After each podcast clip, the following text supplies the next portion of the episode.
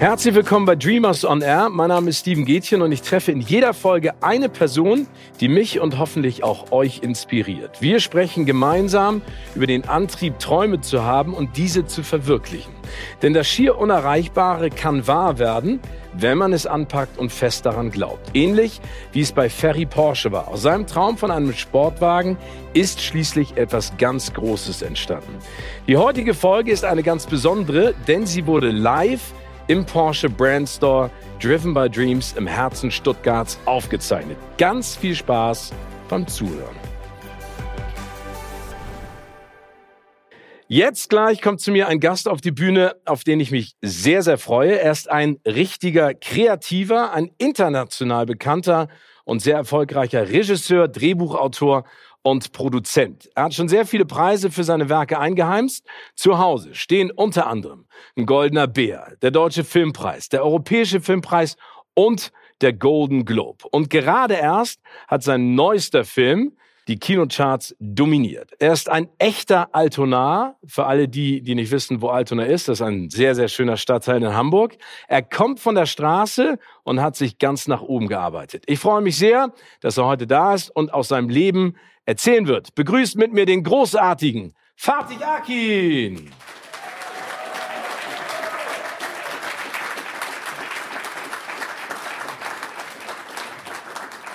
Schön, dass du da bist. Ist nett, ne? So ein Podcast mit Publikum. Ja, was Neues. Was, was Neues. Fertig. Äh, starten wir direkt gleich heiß sozusagen in unseren kleinen Talk. Wenn du jetzt einen Film über dein eigenes Leben drehen würdest, wie würdest du das in ein paar Sätzen Produzenten pitchen? Erstmal würde ich es nicht drehen. Vorweg. Wenn ich äh, pitchen müsste, würde ich sagen, ey, pass auf, ich habe hier was, das ist äh, eine Art Rocky. So, Rocky unter Kreativen. So, jemand, der von ganz unten kommt, der von der Straße kommt, der da nicht reingeboren ist in die, in die, in die Filmbranche, ähm, schreibt ein Drehbuch und besteht darauf, dass es verfilmt wird und er schafft es oder er schafft es nicht. Na, so, so ich würde so wie Rocky versuchen zu pitchen. Aber das Schöne ist ja, wenn du gerade die Assoziation oder die Parallele zu Rocky beschreibst, Rocky ist ja eigentlich eine Traumverwirklichungsgeschichte, wenn man sich das mal so vor Augen hält. Würdest du sagen, dass das, was du geschafft hast, ein Traum gewesen ist oder immer noch ist? Auf jeden Fall war es ein Traum. So, und ob es das noch ist, ähm, ist eine komplizierte Angelegenheit, weil wenn man einen Traum verwirklicht hat, dann muss man sich neue Träume erträumen. Und das ist viel komplexer, als wenn man erstmal diesen einen Traum, den großen Traum erreicht hat. Also das ist kompliziert, wenn man da erstmal ist. Aber kommen wir nochmal zu Stallone. Stallone war so eine große, war ein großes äh, äh, Vorbild für mich. Schon immer gewesen. Also das war halt diese berühmte Geschichte, da ist ein Schauspieler, der ähm, aus der zweiten oder dritten Reihe ist, der hier und da mal in Filmen aufgetaucht ist, aber ähm, keiner hat den wirklich auf dem Zettel. Er sieht nicht wirklich gut genug aus. Es ist kein Redford in den 70er Jahren. Es ist kein, kein Al Pacino. Es ist so dieser, dieser, dieser äh, bärenhafte Typ, der ein Drehbuch geschrieben hat, in seinem Kämmerlein, auch noch ein sehr gutes Drehbuch, nämlich das Drehbuch zu Rocky, und davon geträumt hat, dass es verfilmt wird, aber mit ihm in der Hauptrolle. Und er hat da wirklich sehr eisern an diesem Traum festgehalten und hat es keinem Studio verkaufen wollen. Die Studios haben die Qualität des Drehbuchs äh, erkannt, aber er hat gesagt, nein, das gibt er nicht Redford, das gibt er nicht Pacino, das gibt er nicht Brando. Ich mache das. Und dann hat er es für ein Ei und ein Butterbrot tatsächlich dann angenommen in der Bedingung, er spielt selbst und der Rest ist Geschichte. Ich habe gerade was ganz Spannendes über den Film gelesen und zwar diese berühmte Szene, wo er trainiert und durch diesen Markt läuft. Ne? Äh, also das ist ja so ein, ich weiß nicht, ob ihr das noch erinnert aus dem Film Rocky. Er läuft da durch diese ganzen Stände durch, ziemlich runtergekommene Straße. Und die Szene haben sie mehrfach gedreht, aber hatten keine Drehgenehmigung. Und all die Leute, die am Straßenrand stehen, haben wirklich Dinge verkauft oder gekauft. Und dann gibt's die Szene, wo ihm jemand eine Orange zuschmeißt. Und das hat wirklich einen Straßenhändler sozusagen gemacht. Und diese Blicke, die sich immer auf ihn richten, waren ehrlich gesagt nicht so nach dem Motto, wer ist Sylvester oder das ist Sylvester Stallone, weil der war ja noch nicht bekannt, sondern welcher beknackte Typ läuft hier morgens um diese Zeit die Marktstraße rauf und runter. Finde ich auch ganz spannend. Aber ist das eine Motivation für dich gewesen, auch die Art und Weise der Gradlinigkeit, in der du deine Filme machst und deine Projekte angehst, auch anzugehen? Also, dass du in Anführungszeichen deine Seele nicht verkaufst, weil das hat Sylvester Stallone in dem Fall ja auch nicht getan. Also die, die Filme zu machen und auch nach meinem ersten Film, da gibt es einen anderen Einfluss, ist auch ein Kampfkunst, äh, äh, äh, ein Kampfkünstler, das ist Bruce Lee. So Bruce Lee war neben Stallone eigentlich so ein, so ein, so ein anderes Leitmotiv, immer eben sehr konzentriert, das, woran man arbeitet, auch durchzuziehen. Und ähm, ist auch sehr befreit zu machen und, äh, und äh, den eigenen Ausdruck zu suchen. So, das sind so Sachen, ab dem Moment, wo ich es dann geschafft hatte und weiter Filme gemacht habe, wo mich Bruce Lee sehr inspiriert hat. Die Konzentration von Bruce Lee. Also vor allen Dingen das an sich selber glauben und durchziehen und an das Projekt glauben. Das finde ich also so total spannend. Wir kommen gleich noch ein bisschen mal auf die Filme und auf die Station in deiner Karriere. Eine andere Frage. Wovon hast du zuletzt geträumt? Also jetzt nicht nachts diesen klassischen Traum, sondern den Traum, den du gerne verwirklichen würdest. Die Branche wird ja immer schwieriger. Und wenn man es erstmal geschafft hat, dann muss man die Stellung die man erobert hat, das Fort, die, die Burg, die muss man auch verteidigen. Nicht nur das, man muss eigentlich auch die nächste Burg oder man möchte auch die nächste Burg äh, erobern. Und dann hat man zwei Kinder und man hat einen Hund und man hat dann die Frau und eine Firma und dann noch eine Firma und, und, und das musst du natürlich auch irgendwie am Leben erhalten. So, und das am Leben zu erhalten, und gleichzeitig das mit Leidenschaft zu erhalten, ist auch ein Traum, aber das ist dann so, so Alltag. Und Träume werden dann immer, die rücken dann immer mehr in weiter Ferne. Aber ich kann dir sagen, ich träume davon, ähm, ich träume von einer Hollywood-Karriere. Tatsächlich. Ja, doch. Warum nicht? Jetzt bin ich 50 Jahre alt. Also so. Und, äh, und man setzt sich neue Ziele und das würde ich gerne, das würde ich gerne in Angriff nehmen. Aber wenn du jetzt sagst, du träumst davon, also wenn man sich, ich habe ja eben gerade vorgelesen, was du alles schon für Preise gewonnen hast. Du bist gerade vom Saudi-Arabischen Filmfestival gekommen, hast da Rheingold vorgestellt. Du bist ja jemand, der fest verankert ist in der internationalen Regieszene, würde ich jetzt mal sagen, oder vor allen Dingen in der Kreativszene. Du warst in der Jury von unterschiedlichsten großartigen Filmfestivals. Du kennst viele Leute. Ist das ein Traum, der zum Greifen nahe ist? Oder ist das ein Traum? Also ist das so gerade so auf der Kippe wahr zu werden? Oder musst du da mehr investieren, als du es bisher getan hast? Hollywood? Ja? Mehr investieren. Man muss sehr viel mehr investieren. Es ist, äh, die meisten Studiobosse kennen mich tatsächlich nicht. So, es kennen viele Studiobosse äh, ähm, aus dem Nichts der den Golden Globe bekommen hat und deswegen auch in Amerika für Furore gesorgt hat. Aber Habt ihr den gesehen? Ja? Geiler Film. Danke. aber, ähm, aber ich habe, ich bin auch zu ungeduldig. Zum einen, so ich verpasse gerne mein Momentum. So, äh, wenn ich jetzt zum Shrink gehen würde, würde er sagen, wahrscheinlich sagen, ich sabotiere mich selbst. Mhm. So in den entscheidenden Momenten. Ich habe dann danach eben nicht gewartet oder das erstbeste Drehbuch angenommen. Ich war dann zu anspruchsvoll und habe, während ich gewartet habe, einen Film geschrieben wie Der goldene Handschuh.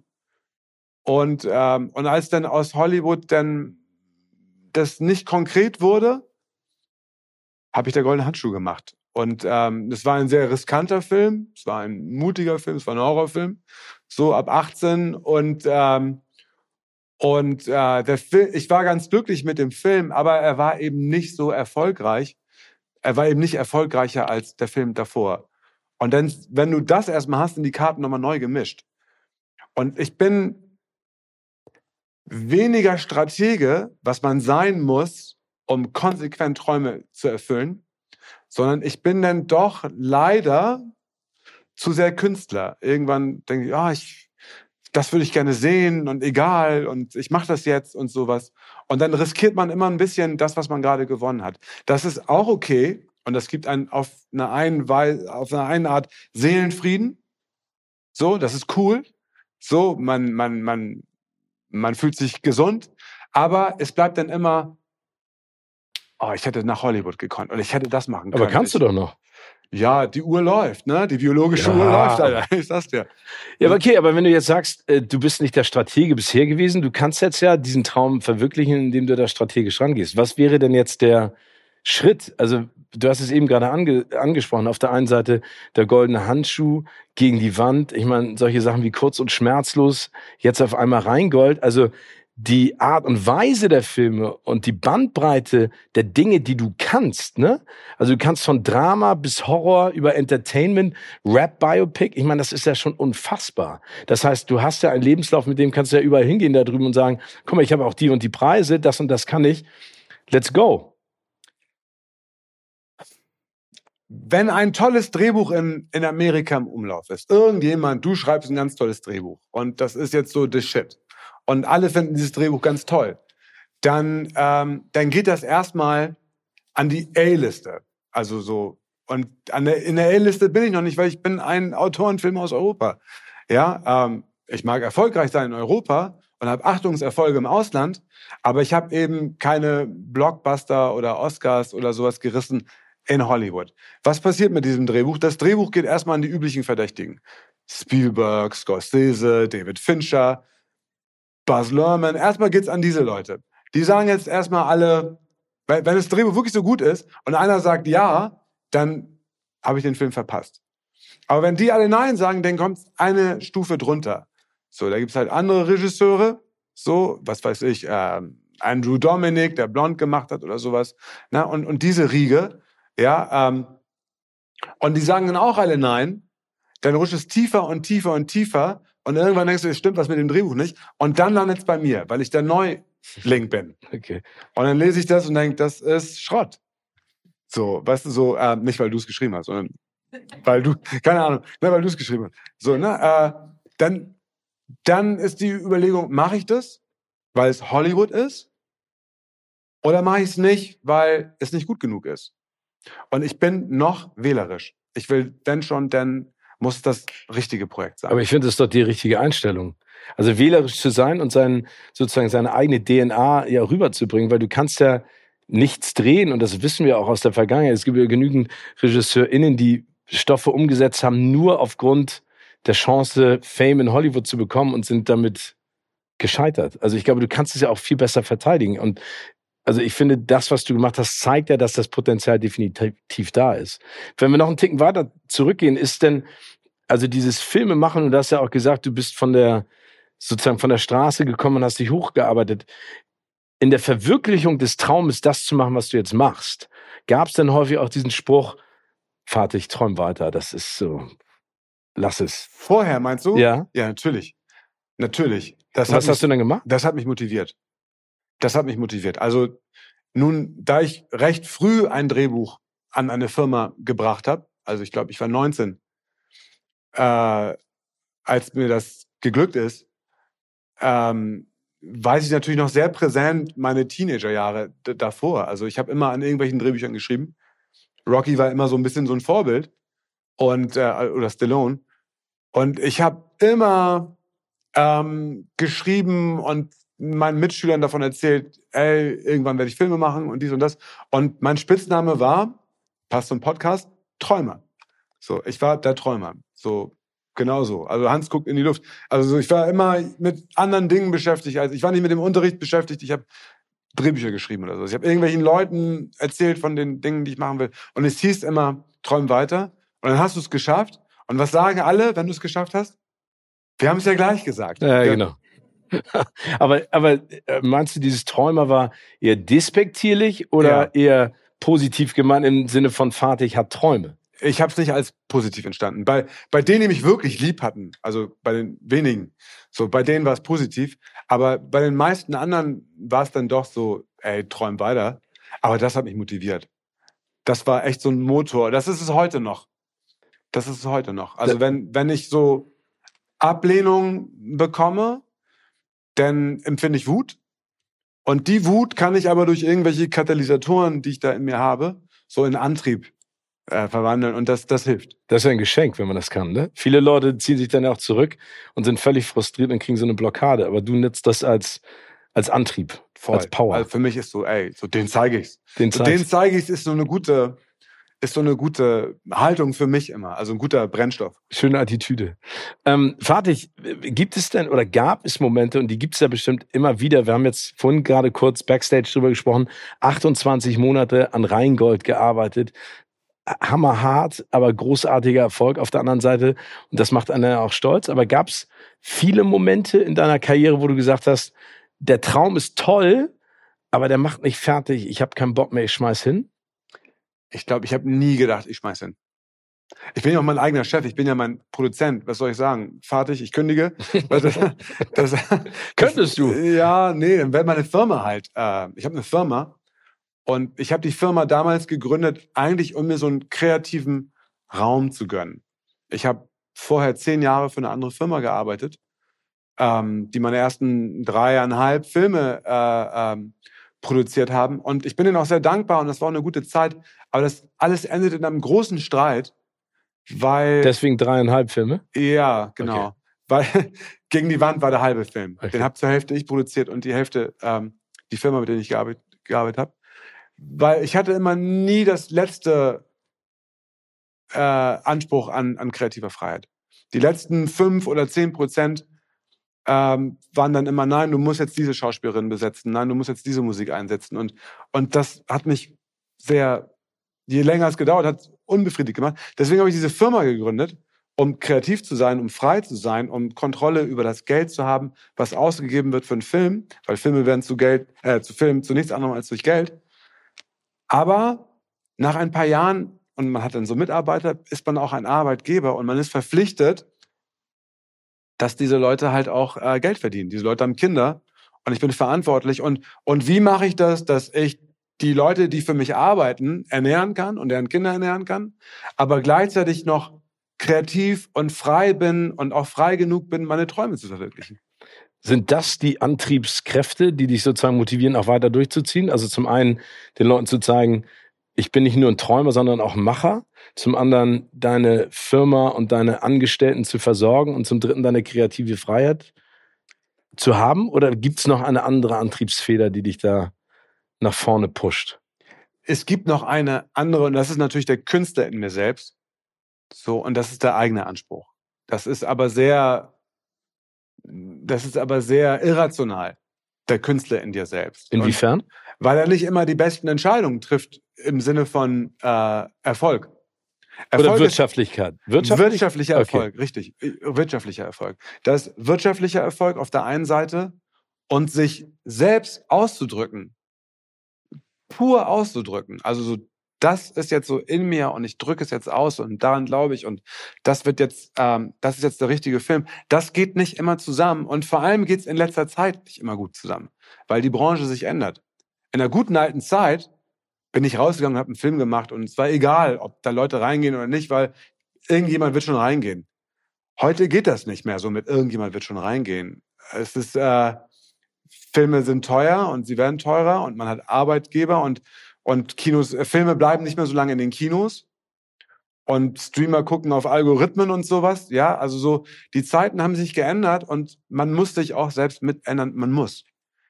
Man man muss sich neu erfinden. Trotzdem hat man also den wirtschaftlichen, ja, die wirtschaftliche Herausforderung, den zeige ich Herausforderung, ja, aber halt auch so, ich will mich künstlerisch verwirklichen. Das ist ein Balanceakt. Das geht nicht immer mit einem Film. Ich habe nicht immer heutzutage den einen Film und da kann ich alles reinpacken. Manchmal muss ich drei verschiedene Sachen machen. Manchmal muss ich einen Film machen, den mache ich jetzt für die Wirtschaft. Und den mache ich jetzt für meine Mitarbeiter. Und den mache ich jetzt für die, den zeige ich und den mache ich für mich selbst. So, idealerweise machst du alles in einem Film. Danach suche ich immer. Und das wird, je, je länger ich das mache, desto schwieriger wird es, das zu finden. Ist denn der Künstler fertig, der Träumer fertig? Ja, absolut. Da, ja, you, you said something. Ja, genau. Doch, der Künstler ist der Träumer, weil ich träume ja auch natürlich, also ich träume ja auch von so einer äh, Anerkennung aus so filmelitären Kreisen. Ja, also Der wirtschaftliche Erfolg ist ganz toll. Der ist super. Also Rheingold hat jetzt fast eine Million Zuschauer und das ist toll, da kommt Geld bei rum. So, also wirklich zum ersten Mal, wo ich denke, ey Mann, ich verdiene wirklich Geld mit dem Film. So, es ist nicht nur so äh, alles Kunst und toll und schön, so da kommt wirklich Geld bei rum. So zum einen. Zum anderen hat der Film ähm, auch viel Ablehnung bekommen, was mich motiviert weiterzumachen. Aber so eine Ablehnung in so Kreisen, die gefährlich sind. Und diese Kreise sind, das sind jetzt so die Presse und Festivals und sowas, das sind so die, die, wie auf so einem Kunstmarkt, auf der Kunstmesse. Jemand malt Bilder. Und dann kommen so ein Haufen Leute zusammen und sagen, okay, das ist Kunst und das versteigern wir jetzt für 10 Millionen. Und es entsteht so eine Bubble und alle anderen glauben, ja, ja, 10 Millionen, 10 Millionen. Ich zahle 20 Millionen und so. Und wir wissen gar nicht, was, das Wert, was der Wert wirklich ist. Beim Film ist das auch so. Manchmal glaube ich, dass ich zur richtigen Zeit an den richtigen Ort mit gegen die Wand war. Und irgendwelche Leute haben gesagt, ey, wir bräuchten jetzt so einen diversen mit Migrationshintergrund, einen Kenneck, so, und der macht das, den Film über das Mädchen, das von zu Hause wegrennt. Und das ist jetzt Kunst. Das ist jetzt State of the Art. Dieselben Leute können fünf Jahre später sagen, nee, komm, wir nehmen das jetzt runter und jetzt ist es Toni Erdmann. So, dieselben Leute nehmen nicht wieder runter. Das ist sehr schwer zu verkraften, weil das viel mit Eitelkeit zu tun hat. Wenn ein Publikum, ein zahlendes Publikum, ein Film toll findet und reingeht und es sich rumspricht und sie machen TikToks und sie gehen rein und rein und rein und du verdienst Geld, dann ist das auf einer gewissen Weise unschuldiger oder ich komme besser damit klar, wenn das Publikum nicht reingeht, dann ich, ey, die sind nicht reingegangen, irgendwas muss ich falsch gemacht haben, als auf Festivals oder in der Presse. Das ist irrational, das habe ich nicht wirklich im Griff. Andere Leute bestimmen, das ist jetzt da und das ist jetzt da. Das Aber kratzt dich das nach so vielen Jahren noch? Also kratzt das tierisch an deinem Ego? Nein, es kratzt nicht tierisch an meinem Ego, aber so, wenn, ähm, es kratzt ein bisschen am Ego, so, ähm, aber wenn, ähm, wenn du gefeiert bist, dann hilft das, dass der wirtschaftliche Erfolg auch da ist. Es hilft. Es ist nicht garantiert. Also Rheingold ist ein wirtschaftlicher Erfolg, obwohl die da draufgeschlagen haben. Egal. Das ist so toll. Wir denken, ey, das Publikum hat entschieden. So, das ist toll. Das ist wirklich toll. Aber derselbe Film hätte vielleicht noch mehr Zuschauer, so in bestimmten Lichtspielhäusern, wenn sie, ja, ja, das ist ganz gut. Das ist äh, irgendwie so, das ist ein neues Deutschland. Prädikat so. wertvoll. Ja, das habe ich zwar, aber äh, sehr wertvoll. Besonders wertvoll habe ich. Besonders wertvoll. Ja, äh, guck mal. Aber ähm, aber ich sag mal so, noch bessere Kritiken hätten womöglich mehr Zuschauer gemacht unter einem weißen Publikum. Ah, okay. Ja. Also das siehst du auch als, ja, als, groß, als, als großen Unterschied, auch in welche Art von Mensch da reingeht. Die, die in Rheingold reingegangen sind, sind zu 70 Prozent Kids mit Migrationshintergrund gewesen. So. Weil die die Geschichte inspiriert hat, also der Traum, den Qatar auf der Leinwand lebt und den er auch niedergeschrieben hat. Weswegen die in den Film reingerannt sind, äh, weiß ich nicht wirklich. So, ich, ich bin auf Tour gegangen und habe das Publikum beobachtet. Das war interessant. So in den ersten Wochen der Beobachtung habe ich überwiegend Jungs gesehen und weniger Mädchen. Und je länger der Film in den Kinos lief und je länger die Tour ging, waren es mehr Mädchen als Jungs. Das ist ja interessant. Aber auch da überwiegend mit Migrationshintergrund. Aber nicht alle. Je länger der Film lief, wurden es auch immer mehr Weiße weil sich das so rumgesprochen hat. So, ne? So, äh, ey, das läuft irgendwie gut. Und ähm, die, die die Vorhut gebildet haben, als sie da reingegangen sind, die lesen keine Kritiken, die lesen keine Zeit und die lesen keine Süddeutsche, die gehen in Ratar. Und dann erzählen sie allen, ey, wie toll der Film ist. Und dann gehen immer mehr Leute rein und das ist eigentlich die beste Art der Werbung. Vati, springen wir nochmal zurück, weil du hast es ja eben gerade gesagt, du warst sehr inspiriert durch das, was Sylvester Stallone gemacht hat und auch Bruce Lee. Wann hast du denn für dich erkannt in, in der Jugend, ich will Geschichten erzählen? Das ist das, was ich gerne machen möchte. Gab es da einen Punkt, dass du eine Geschichte geschrieben hast und dann merktest du auf einmal, wow, wenn ich das in Bildern zeigen könnte, wäre es noch viel cooler? Es gab, glaube ich, zwei Schlüsselmomente, die mich da in geführt haben. Und ich war sehr jung, als mir das passiert ist. Das eine ist, ich hatte einen Cousin ähm, und in den 70er Jahren, Ende der 70er Jahre, der hatte einen Autounfall und deswegen ist er recht behütet aufgewachsen. Also er war viel zu Hause.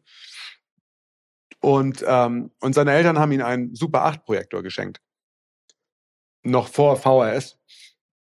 Und, ähm, und auf diesem Super 8 Projektor hatte er eben Bruce Lee Filme. Du hast wirklich so Filmrollen gehabt. So vier Filmrollen ergaben einen Film, weil eine Rolle war irgendwie 25 Minuten oder sowas. Und er hatte den ersten Akt von, also die ersten 25 Minuten von ähm, Todesgrüße aus Shanghai mit, mit Bruce Lee. Und also diese ersten 25 Minuten dieses Films habe ich hundertmal gesehen. Also, und das, das ganze Ritual, also so diesen Film einlegen, die äh, Gardinen zuziehen und den Film an eine Rauchfasertapete zu projizieren. Ja, und dann guckt man halt Bruce Lee, wie er alle vermöbelt. Für einen Fünf- oder Sechsjährigen ist das wie Speed nehmen. So, und, und das Tollste ist natürlich, die Filme müssen dann immer zurückgespult werden. So, damit sie am Anfang sind für die nächste Vorführung. Und dann sah ich den Film rückwärts. Ich habe zum ersten Mal bewegte Bilder rückwärts ablaufen sehen. Da war ich sechs. Und das war das Größte. Wie, das geht auch rückwärts? Das war das eine, was mich wirklich, wo mich die Muße oder das Medium geküsst hat. Und das zweite war, da war ich schon neun oder zehn, da hat eine Familie auf uns aufgepasst. Die hatte eine Videothek. Meine Eltern haben damals Akkord gearbeitet. Meine Mutter war im Krankenhaus, mein Vater hat Akkord gearbeitet am Wochenende. Und da hat so eine Familie auf meinen Bruder und mich aufgepasst und die hatten eben diese Videothek. Und die haben nicht auf uns aufgepasst, die haben uns einfach so, so, so, so einen Ordner, so einen Katalog von Filmen hingeklatscht. So, sucht euch was aus. Und ich wollte sowas gucken wie Tim und Struppi oder Louis Dufiné oder sowas. Und mein Bruder ist drei Jahre älter. Er sagte, nein, nein, nein, wir gucken jetzt Zombies im Kaufhaus. Der heißt Dawn of the Dead von Romero. Und, und wenn du das siehst, so ungeschnitten, mit neun oder zehn Jahren, wie Leute aufgefressen werden und sowas und Gedärme raus und essen. Das ist nicht gut. Das hat mir ganz schön viel Angst gemacht. Und ich konnte aber schon lesen. Und ja klar, ich wäre auch schon neun und zehn. Und, äh, und dann lese ich den Abspann und dann so Kamera das und das und Regie Romero und und ich schnall, dass Leute das gemacht haben, dass das nicht echt ist. Und das beruhigt mich und das nimmt mir ein bisschen die Angst. Und am nächsten Tag bin ich, also am Montag, darauf bin ich in die Bücherhalle und habe mir Bücher übers Filmemachen geliehen. Ich habe das ganze Werk von Polanski gelesen, ehe ich einen Film von Polanski gesehen habe. So, weil es gab ein Buch über Polanski und der hat einen Film gemacht, Chinatown. Das muss ein Kung-Fu-Film sein. Also hole ich mir das Buch. So, ne? Also habe ich ganz viel übers Filmemachen gelesen. Und um meine Angst zu eben bewältigen, therapeutisch, habe ich halt Bücher über das Filmemachen gelesen und bin dann irgendwann auch selber Filmemacher geworden. Danke. Wenn, wenn einen die Muse küsst, wie du das so schön gesagt hast, und du bist inspiriert und siehst auf einmal, wow, man kann so Geschichten erzählen. Ich erinnere das auch noch, wir hatten auch so ein ähm, Super 8 Gerät und wir haben immer die alten Godzilla-Filme geguckt. Immer im Schlafzimmer mit meinen Kumpels an die weiße Tür und äh, wenn die Eltern dann die Tür aufgemacht haben, haben wir versucht, alles zu verstecken. Das war ein bisschen schwierig. Ähm, aber die, ich hatte die Muse geküsst. Du hast den Traum, äh, Filmregisseur zu werden. Deine Eltern sind aus der Türkei nach Hamburg gezogen. Da bist du ja auch geboren. Deswegen auch deine Verbindung zu Hamburg und Altona. Was haben die denn in der Sekunde gesagt?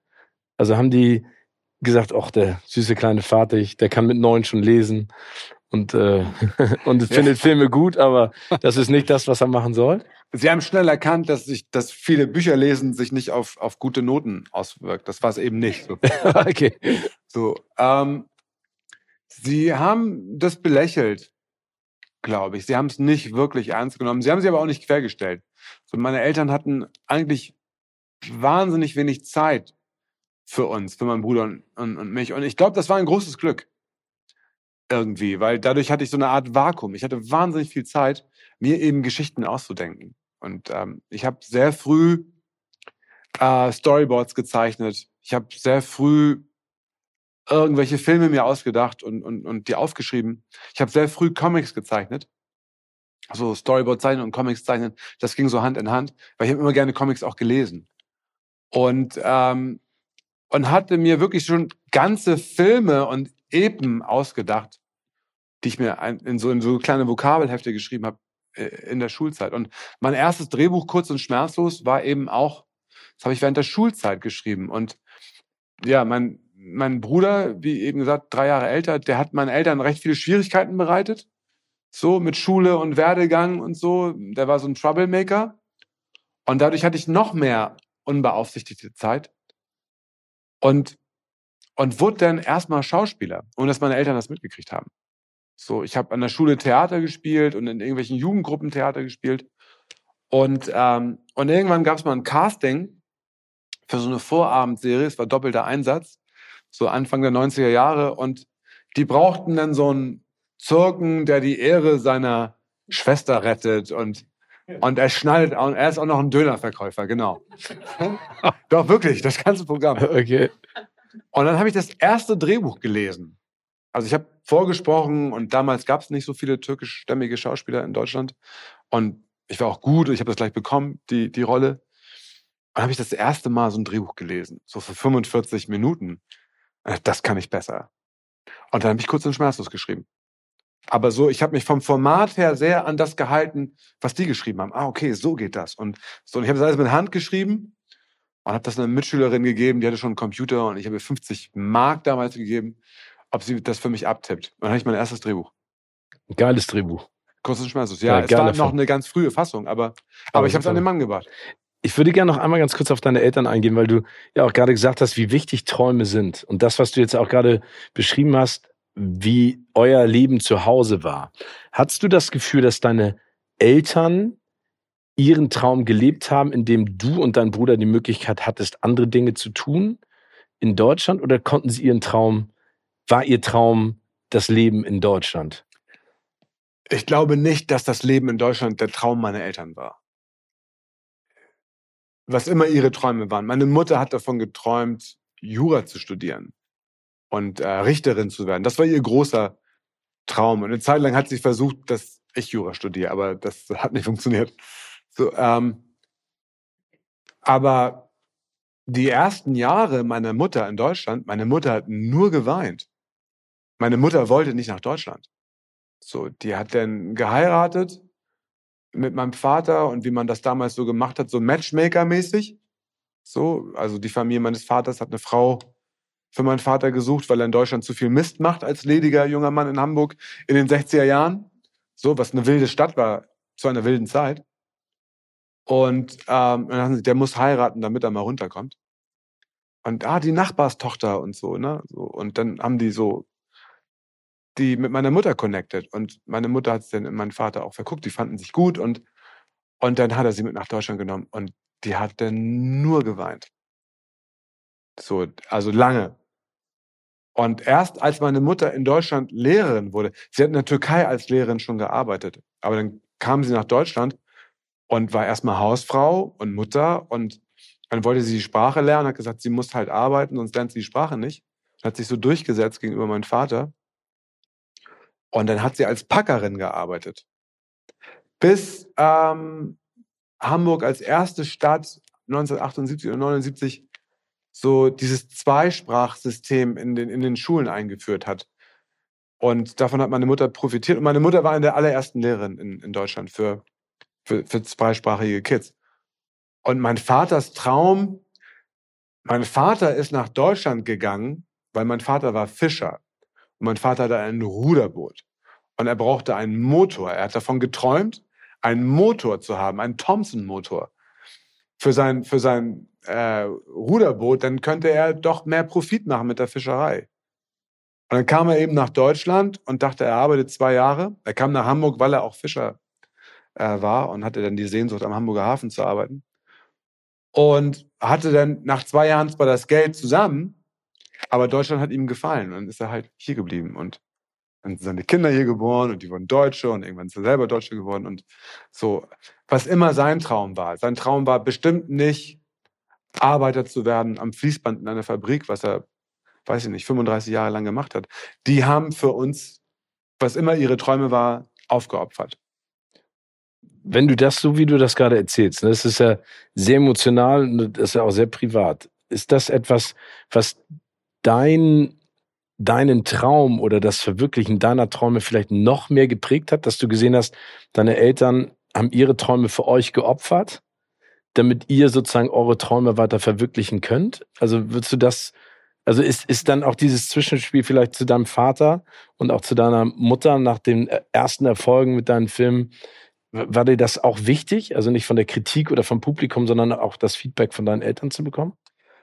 Ich glaube, meine Eltern waren sehr stolz, als Kuss und Schmerzlos ins, ins Kino kam. Also so, ähm, also das, ich muss auch mal sagen, ich bin ganz anders aufgewachsen als meine Eltern. Und meine Kinder wachsen ganz anders, oder unsere Kinder mhm.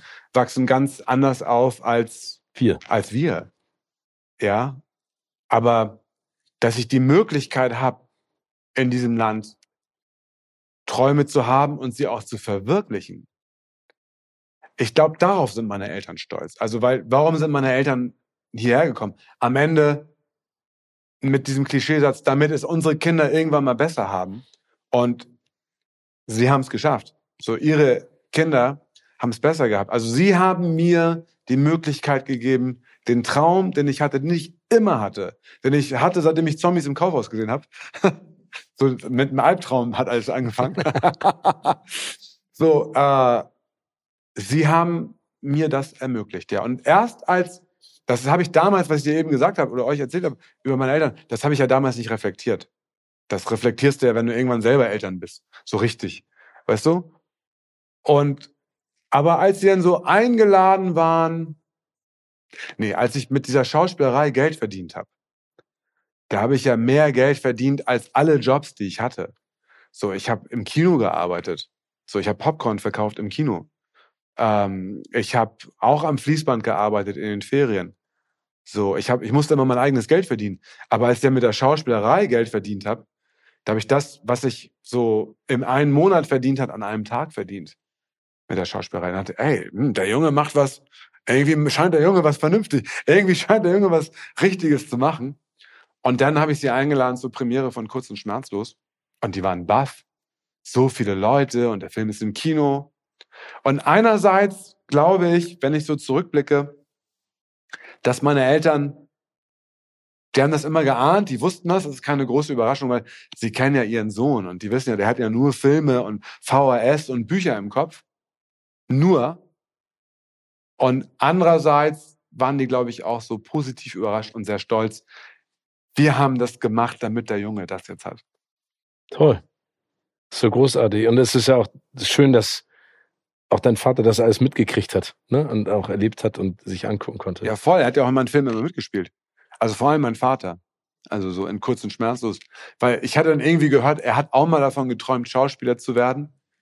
So, ich weiß nicht genau. Dann ist wieder gut, wenn man Regisseur und äh, Drehbuchautor in einem ist, ne? Ja, und ich muss sagen, er war ein guter Schauspieler, so mein, mein Dad. So, er hatte eine gute Ausstrahlung. Er kommt gut rüber. Ich würde gerne was vorlesen, denn die Zeit hat mal geschrieben über dich: große Filme, große Preise, großes Kino. Also für mich ja absolut zu Recht. Ähm, das sind so die Dinge, bei denen du sagst, da muss ich nicht gegen kämpfen, sondern das sauge ich auf und genieße das, um die nächsten Stationen meines Traumes anzugehen. Ich benutze es eher. Ja? Ich benutze es, weil ich weiß, es hat einen Effekt auf Leute. Und wenn ich irgendwie einen Film durchbringen will, kann ich, also ich schneide die Dinger nicht aus und gehe zum Geldgeber und sage, hier, guck mal, was die Zeit geschrieben hat. Aber ich gehe mal davon aus, dass, dass, äh, dass das gelesen worden ist. Aber es sind eigentlich immer die, die, die eher negativen Aspekte, die mich antriggern, so und okay, gut, alles klar, nächster Film. So, euch zeig's, als, als jetzt so die positiven Dinge. Ich, ich glaube ja nicht, was da steht. Ich glaube ja nicht die negative Kritik. Ich glaube aber auch nicht die positive Kritik. So, sie hilft. So, und man hat mal gute Laune oder sowas, weißt du? Äh, für den Tag. aber so eigentlich, eigentlich nützt das. Also eigentlich glaube ich daran nicht und ich versuche mich davon auch frei zu machen. Ich würde gerne nochmal auf die Filme eingehen, die du gemacht hast. Wir haben drüber, oder ich habe es ja schon gesagt, dass du von Drama, Biopic ähm, bis hin zu Dokus ja wirklich alle Genre für dich auch ausprobiert hast oder, oder zumindest vereinst in deiner kreativen Schaffensphase. Woher nimmst du die Inspiration? Also was triggert dein Interest, dass du in der Sekunde sagst, boah, das ist ein Film, den ich gerne machen möchte oder das ist etwas, was ich gerne äh, zeigen möchte in einer Dokumentation. Darüber möchte ich gerne sprechen, darüber möchte ich die Menschen informieren oder aufmerksam machen. Was ist das? Woher kommt das? Und hast du zu Hause 25 dieser Projekte, die nur darauf warten, dass du sie anschieben kannst? Ich habe vielleicht nicht 25, aber vielleicht 10 Projekte, die, die in verschiedenen Stadien sind. Und ähm, viele meiner Entscheidungen, nicht alle, sind intuitiv. Und das kann ich mir nicht mehr leisten, weil ich das vorhin gesagt habe. Ne? Das, das geht nicht mehr so einfach intuitiv zu sein. Ähm, dass ich so in verschiedenen Bereichen mich tümmel und so verschiedene Genres, das hat damit zu tun, wie ich das Leben begreife. Ich habe verschiedene Interessen. So, also ich gucke ja auch verschiedene Filme. Ich gucke ja nicht eine Sorte Film. Ich gucke viel und dann gucke ich mal halt äh, einen Martial Arts Film und dann gucke ich danach ein schwedisches Drama und dann gucke ich einen Animationsfilm mit meinen Kids oder sowas und und und dann gucke ich vielleicht noch eine Dokumentation, äh, eine, äh, eine Doku. Und alles inspiriert mich oder alles finde ich toll, obwohl es komplett verschiedene Dinger sind. Oder ich lese ja querfeld ein, also so ich lese ja Science, Bücher, also wissenschaftliche Sachbücher, genau. Sachbücher, aber auch Prosa. Also ich lese alles Mögliche. Und ich habe halt verschiedene Interessen. Und ich fand immer die Künstler selber auch immer inspirierend und spannender, die sich immer wieder so selbst erfunden haben. David Bowie ist so jemand. Prince ist oder war, beides war, sind ja im selben Jahr gestorben. Ne? Ähm, also, dass die sich immer wieder so neu erfunden haben. Scorsese, na ne, gut, er macht die Gangsterfilme, aber er macht zwischendurch dann auch immer sowas wie The Age of Innocence oder Silence oder Cape 4 oder sowas. Also so auch so, auch so mit verschiedenen Genres zu spielen, das fand ich immer inspirierend und man lernt am meisten dabei. Und, und Lernen ist eigentlich so, ist sehr wichtig. Beim Träumen auch. Weil wenn du einen Traum hast, das, worauf du dich verlassen kannst, ist Erfahrung. Erfahrung ist dein bester Freund. Erfahrung ist richtig gut. Aber die Grenze von Erfahrung zu Gewohnheit, das ist ein schmaler Grad. Und ich will nicht, ey, das war erfolgreich, also meist nochmal. Das ist nicht, das bin ich nicht, das ist nicht meins. Das finde ich langweilig. Ich würde mich selber langweilen. Ich würde mich schämen, wenn ich mich im Spiegel sehe. Das ist selber normal gemacht. Wie bist du, Woody Allen oder was? Weißt du, was ich meine? So, so das, nee. Na, ähm, ich, dann lieber dass die Karriere gleich riskieren. So, ja. Ähm, und, äh, und gerne mal auch aufs Maul fallen, aber man kann lernen. Man kann lernen. Und wenn ein Traumprojekt ist, zum Beispiel, ich würde wahnsinnig gerne mal das Leben von Atatürk verfilmen oder sowas. Ne? Das wäre ja mal ein Traum. Wow, Atatürk, for real? Weißt du, dann bin ich vielleicht irgendwann so 55 oder 60, wenn ich das drehe. Und ich habe so viele Filme gemacht. Und ich kann mich dann so auf meine Erfahrung festhalten. Nee, nee, packen die Kamera jetzt mal dahin oder nee, lass, die, lass den Schauspieler mal heulen, das, das beruhigt sich gleich. Weißt du, so, also du hast Erfahrung, um mit sowas umzugehen. Oder, ah, ich gauke den Geldgebern jetzt mal was vor. Und weißt, weißt du, so, ähm, ja, also so, das Ding ist, verschiedene Interessen und eben sich nicht selbst zu wiederholen. Das, das finde ich wichtig für mich. James Cameron hat gerade in einem Interview was ganz Spannendes gesagt. Er hat gesagt, er hat so viele Ideen und so viele Projekte noch. Das Einzige, was ihm fehlt, ist die Zeit. Also für ihn ist momentan nicht mehr die Motivation, brauche er ja auch nicht, wenn du zwei der erfolgreichsten Filme aller Zeiten gemacht hast, ähm, die, die wirtschaftliche Komponente, sondern es ist das Verwirklichen seiner Träume, Träume, also seiner Traumprojekte. Äh, du hast es eben gerade angesprochen, du bist jetzt 50, sagst Hollywood-Karriere gerne. Ähm, Spürst du diesen Druck selber? Also ist das ein Druck für dich? Ja, doch, ist ein Druck, auf jeden Fall. Also jetzt nicht so, dass man nachts nicht schläft, aber wenn man sich da reinsteigert, dann auch so, dass man nachts nicht schläft. Aber so, guck mal, so Hollywood ist, ich war da jetzt auf diesem Red Sea Film Festival und, und da waren ja so viele Filmemacher aus dem arabischen Raum. Da waren so zwei Kumpels, das ist ganz interessant. Die haben so einen belgischen Film gemacht, ich habe vergessen, wie er heißt. Ich habe auch vergessen, wie die Jungs heißen. Ähm, aber, aber die waren googlen. nett. Die waren nett. Man, man kann googeln, da auf ein paar Stichwörter, die ich gleich gebe. So, und Die haben einen Film gemacht, so ähnlich wie Gegen die Wand, ein europäischer Film, der war dann erfolgreich und ist dann in Amerika aufgefallen. Was haben sie gemacht? Sie haben sich einen amerikanischen Agenten gesucht. Habe ich auch gemacht. Was haben sie den amerikanischen Agenten gesagt? Sie haben gesagt, wir träumen davon, Bad Boys Teil 3 zu machen. Klipp und klar. Die sind so klipp und klar hingegangen und haben gesagt, ey, zu CIA, das ist eine amerikanische Agentur, wir wollen. Und, und die haben Bad Boys 3 gemacht. Sie haben Bad Boys 3 Und ich habe die beiden Jungs getroffen bei der Premiere von Bad Boys 3. Einer heißt Amir, ja, glaube genau. ich, und der andere Super heißt, geile Jungs. Ja, genau. Ja, ja, ich, ich fand die super spannend, weil die hatten eben diesen Traum. Pass auf, wir wollen Bad Boys 3 machen. Und dann haben sie über Umwege, das ging hin und her und hin und her und irgendwann ist der Regisseur, der es machen sollte, ausgefallen. Und dann sagte Will Smith, let's do it with the boys. Und dann haben die Boys das bekommen und haben Bad Boys for Life gemacht, also den dritten Teil. So, jetzt haben die sich gesagt, was wollen wir jetzt machen? Jetzt müssen wir eine Stufe höher gehen. Das ist sehr interessant. So der Ansatz. Wir müssen eine Stufe höher. Was ist eine Stufe höher? Marvel. Dann machen die Marvel.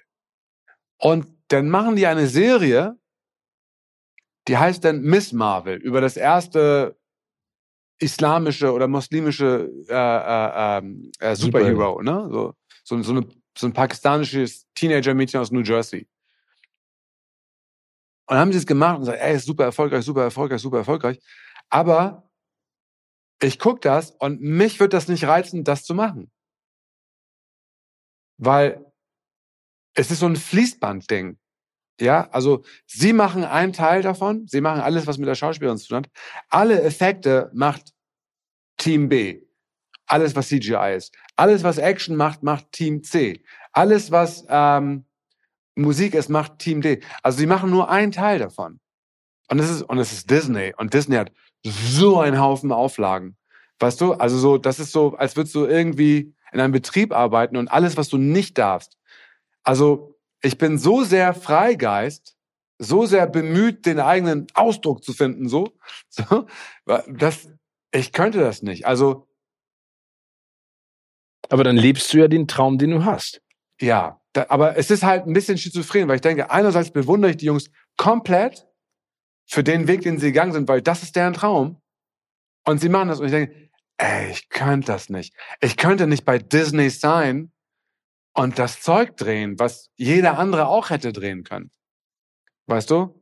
So, und, und dann gibt's so Dr. Jekyll und Mr. Hyde in mir. Ich denke so, ey, ein Teil von mir sagt, ey, nein, reiß dich zusammen mal, beiß mal die Zähne zusammen und mach mal so Zeugs, damit du das in Amerika schaffst. Und andererseits denke ich, ey, das Leben ist zu kurz, um sowas zu machen. Weißt du, so, mach lieber einen kleinen persönlichen Film oder mach was hier in Europa. Mach der goldene Handschuh und riskier deine Karriere. Hast du ja nicht zum Glück. Ja, nun, ne, genau, es geht ab und so geht's halt immer. Mein lieber Fatih, ich würde gerne mit dir eine kleine Rubrik durchgehen und da ist deine Kreativität auf jeden Fall gefragt, da kannst du auch freien Lauf lassen. Ich gebe dir immer einen Satz vor und du ergänzt sozusagen den Rest. Heimat ist. Heimat ist in meinem Kopf und Heimat ist in meinem Herz und nirgends woanders. Ein Leben ohne Filme wäre für mich. Wüste ohne Wasser. Ein verstecktes Talent von mir ist. Geduldig zu sein? Das ist sehr versteckt. Ja, sehr versteckt, auf jeden Fall. Aber es ist da, ich weiß es. Ich träume heimlich von. Heimlich, haben wir gesagt, ne? Mhm. Okay, es ist so heimlich, dass ich jetzt hier nicht sagen kann. So, dann kommt die PC und sagt, ey, das geht nicht. Am liebsten wäre ich jetzt. Am liebsten wäre ich jetzt. Am liebsten wäre ich jetzt Mhm. äh, in Hollywood. Wenn ich einen Wunsch frei hätte, wäre ich in Hollywood. Würde ich den Film machen, den ich schon immer drehen wollte, in Hollywood. Also über Atatürk. Ja, müsste ich ihn auf Englisch drehen. Okay. Nee, aber Wel welcher zweite Film wäre das, den du in Hollywood drehen wollen würdest? ah, es gibt so diverse Romane. So, es gibt so einen Roman, der heißt Der Dämon. Mhm. Von? So, von Hubertus Selby, der Typ, der letzte Ausfahrt Brooklyn geschri äh, Mhm. geschrieben hat. Und das würde ich ja gerne mit Scorsese machen. Äh, mit ähm, DiCaprio machen, weißt du? Ein Traum. Du wolltest einen Traum, da hast du Ja, den finde ich geil. Ich verzichte ungern auf. Filme im Kino zu sehen. Sehr schönes Thema. mein nächstes Filmprojekt wird. Höchstwahrscheinlich ähm, Ghost für Teenager in Deutschland. Ghost Der Film mit Patrick Swayze. und Demi Moore. Ja, genau. Aber das mit Teenagern in Deutschland. Höchstwahrscheinlich. Wirklich? Ja, Auch mit, der, mit, der, mit der Tonszene Ohne mit die? Tonszene. Ohne Okay. die Tonszene. Ich dachte schon, weil dann ist, Okay. das geht dann nicht. Ich habe eine Schwäche für. Schokolade. Welche? Dunkle. Also so zart bitter und sowas? Ja, aber weißt du was? Das ist keine Schwäche. Eigentlich für Milchschokolade. Das ist die Real-Schwäche. Ja? Ja. Also weil und da haust du dir eine Tafel rein. Ist das so, ich breche mir ein Stück ab und dann ist die Tafel ich kann weg? nicht aufhören, wenn ich einmal ein Stück im Mund Oh, nehme. das ist, geht mir auch so. Aber das sieht man uns ja nicht an zum Glück. nicht? okay. Okay. Am Set bin ich. Ähm, zeige ich meine versteckte, äh, meine heimliche Stärke, nämlich geduldig. Geduldig. Bist du geduldig? Ja, ich bin Bist oberflächlich ungeduldig und aber tief drin geduldig. Äh, um da auch nochmal, äh, um da auch noch mal über James Cameron zu sprechen, der hat ja bei Avatar 2, Way of Water, hat er die Devise ausgerufen, wenn jemand ein Handy hat, das am Set klingelt, gibt's eine Strafe und die Strafe war, er schießt das mit einer Harpune an die Studiodecke. Geil. Aber sowas machst du nicht. Sowas meine ich nicht. Gut. Am Wochenende mache ich am liebsten, Filme gucken. ja? Ja. Also äh, bist du da derjenige, der aussucht oder ist das ein demokratisches System?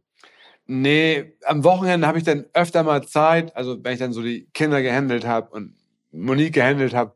Am Wochenende ist eigentlich die Zeit, wo ich dann, oder wenn die was zu tun haben, meistens treffen sie sich ja mit ihren Freunden, die Kids, dann habe ich Zeit und dann kann ich so rauf und runter alles gucken. Also guckst du jeden Tag einen Film, würdest du sagen? Im Durchschnitt, also wenn ich es aufs Jahr rechne, tatsächlich alle zwei Tage. Aber ich versuche jeden Tag anzugucken. Und ja. dann random, also alles, was geht, was alles, was ich zwischen die Finger kriege, alles, was der Markt ausspuckt eigentlich. Was hast du als letztes geguckt, was dich richtig begeistert hat? Ähm, was mich wirklich begeistert Ja. hat, das muss ein Film gewesen sein, äh, jetzt hier auf dem, nee, weißt du was, das letzte, was mich begeistert hat, war dann tatsächlich Triangle of Sadness. Oh, Das habe ich spät geguckt und das fand ich ganz toll, ja. also den, den ganzen Film, also alle drei Akte oder gab es ein, eine Schwäche drin? Ich finde den Film als Ganzes ganz toll, aber Ja. das Ding in der Mitte ist schon das, worüber die Leute reden. Ne? Ja. Sonny Mellis auch vor allen Dingen in Ah, dem Whirlpool Ich träume großartig. mit Suni Mellis zu arbeiten. Also die ist das toll. hat sie großartig gemacht. Voll. Ganz tolles Serie. Also wer ihn noch nicht gesehen hat, gerne rein. Aber wer Rheingold nicht gesehen hat, der sollte erst in Rheingold Ja, genau. gehen. Double Feature. Erst zweimal Rheingold und dann am nächsten Tag. Ey, Steven, I love you. Mein Lebensmotto lautet, ähm, Leben ist, was passiert, während du eifrig dabei bist, andere Pläne zu schmieden. Ist von John Lennon, aber so true. ich möchte unbedingt. Äh, Filme drehen, bis ich als alter Mann am Set bei drauf gebe. Ich will 90 sein, einen Action rufen und einen Herzinfarkt kriegen. In meinen Sneaker sterben, so In ein Sneaker. am Filmset. Heute werde ich noch, Ähm, nicht mehr ins Kino gehen. aber einen Film gucken. Viele, ja, ich habe meinen Computer nicht mitgenommen. Äh, wenn was in der Glotze läuft im Hotelzimmer, ja. Dann schaust du noch. Ich würde noch einmal gern zum Abschluss, weil, weil das so wahnsinnig viel Spaß macht mit dir und ich weiß, dass euch macht es hoffentlich auch Spaß. Ja, sehr gut. Ähm, noch einmal darüber sprechen, eine, eine Geschichte zu finden ist eine Sache. Eine Geschichte umzusetzen ist die andere. Wie wichtig würdest du sagen, ist auch die richtige Besetzung für die Umsetzung eines Films? Oder ist manchmal die Stärke einer Geschichte größer als diejenigen, die sie sozusagen auf die Leinwand zaubern? Die Stärke einer Geschichte ist genauso stark wie die Person, die spielen wird. Das eine ist nicht stärker als das andere, glaube ich. Es ist, es ist ziemlich gleich stark. Es ist sogar fast so, dass Schauspielerinnen und Schauspieler das doch für mich das Wichtigste sind. Also das, was ich am, an der Arbeit, an meiner Arbeit am meisten liebe, ist die Arbeit mit, mit Schauspielern, Schauspielerinnen und Schauspielern. Also man merkt, ich meine, wenn man sich jetzt mal Diane anguckt in deinem Film, da hat die etwas, finde ich, unter Beweis gestellt, was man ihr vorher vielleicht so ein bisschen abspenstig gemacht hat. Also sie hat ja wahn, also wahnsinnig intensiv auch gespielt. Ist das etwas, was du in der Sekunde auch spürst? Also war Diane für dich die erste Wahl oder ist, ist das eine Symbiose? Also wie, woher weißt du, dass diese Person dazu passt? Also hast du in der Entwicklung der Geschichte die richtige Person schon im Kopf? Ich hatte erst die Geschichte geschrieben und dann war mir klar, dass das Opfer der Neonazis in Aus dem Nichts eine deutsche Frau sein muss. Das war mir wichtig, um klar zu machen, ey, das geht uns alle an. Die Opfer sind nicht nur die Kennex, weißt du so, äh, sondern Opfer bist auch du und alle Weißen.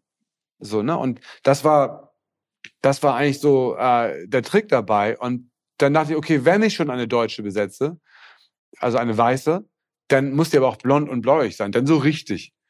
Und dann fiel mir Diane ein. Also die fiel mir so ein. Ich habe sie mal in Cannes kennengelernt und sie kam auf mich zu, Jahre vorher, und sagte, sie würde gerne mal mit mir arbeiten, weil sie meine Filme feiert. Damals lebte sie in Frankreich und meine Filme waren groß in Frankreich. So, oder bekannt, oder keine Ahnung. Und, ähm, und dann fiel mir das Gespräch ein mit ihr am Strand von Cannes. Ich dachte, ey, Diane, das wäre doch was. Und dann, aber kann die spielen? Die ist doch Model und so. Na, so, so dachte ich. Und dann habe ich mir ihre ganzen Filme angeguckt. Und wenn ich besetze, dann bin ich wie so ein Fußballtrainer. Bevor er jetzt so einen neuen Spieler einstellt, gucke ich, was die Person schon geleistet hat. So, dann gucke ich so, okay, so, sie hat in dem Film gespielt und sie kann das und sie sieht in der, wenn die Kamera so ist, sieht sie noch besser aus als so. Und guck mal, was sie da kann. So, also so, ich gucke es wirklich systematisch, wie ein Trainer eben, genau. Und, ähm, und da wusste ich, die kann was. So, also so, es war jetzt nicht nur Troja oder so Zeugs, na, sondern die hat halt auch echt so brilliert in Filmen, die von denen haben viele gar nicht gehört. So irgendwelche Filme aus Frankreich oder sowas. Filme wie Lebe wohl, meine Königin, da hat sie Anto äh, Marie Antoinette gespielt und mit Bravour.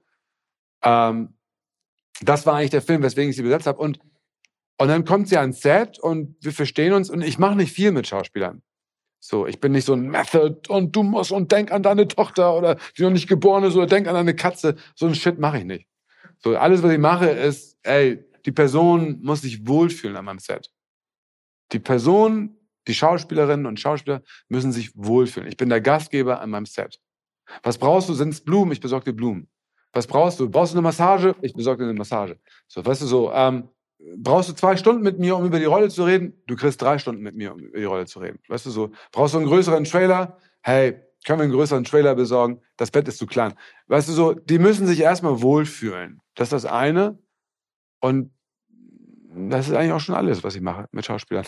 So. Aber, aber das ist ja genau das Richtige. Ne? Also, dass man sie einbettet und ihnen die Möglichkeit gibt, ihr Potenzial auszuschöpfen. Da ich selber als Schauspieler gearbeitet habe, weiß ich um die Ängste von Schauspielern. Ich habe so oft, also ich habe bestimmt so in 20 Fernsehproduktionen gespielt und ich war an weit weg von zu Hause in irgendwelchen Warteräumen, an irgendwelchen Filmsets und es war kalt und niemand redet mit mir. So, da kommt keine Regisseurin oder kein Regisseur, nimm mich in die Arme oder brauchst du was, brauchst du einen Kaffee oder nichts, nichts, nichts. Weißt du, die Schauspielkollegen sind alles Arschlöcher, alle. So, weil alle wollen mit, die haben alle eckige Ellbogen. Weißt du, alle. Weißt du, so, es war einfach, man ist so weit weg und war immer grauenhaft und ich habe Angst zu versagen und keiner nimmt mir die Angst. Und da ich um diese Ängste weiß, ich gesagt, ey, wenn ich irgendwann mal Regisseur werde, meine Aufgabe wird sein, den Leuten diese Angst zu nehmen und sonst nichts. Und das mache ich. Ich nehme den Leuten die Angst, soweit ich es kann. Wir haben jetzt ja über ganz viele Träume auch von dir gesprochen. Du hast uns einen tiefen Einblick auch in deine kreative Ader und deine Findungsphase gegeben. Wovon träumst du für die Zukunft? Ähm, also so das übliche Zeug. Also so, ich wünsche mir eine friedlichere Welt. Ich träume von einer friedlicheren Welt und so. Also so sowas, ne? Also ich träume, ja, ich träume von einer Welt so, so Martin Luther King mäßig, so I had a dream. So, also so das, ja, ich träume davon, dass die Menschheit eine Evolutionsstufe weiter sich entwickelt, und zwar am besten erlebe ich es noch, oder meine Kinder zumindestens, so dass wir endlich merken, ey, wir können uns als Spezies nicht selbst bekämpfen. Das, das bringt uns als Spezies nicht weiter. Da fehlt noch was in der Evolution. Da sind wir noch nicht. Es ist ein Evolutionsschritt. Und ich träume davon, dass dieser Schritt so erreicht wird. Also wenn du mich so fragst. Danke dir. Bitte. Großartiger Gesprächspartner. Fertig. Vielen Dank. Alles Gute für die Zukunft. Ganz toll.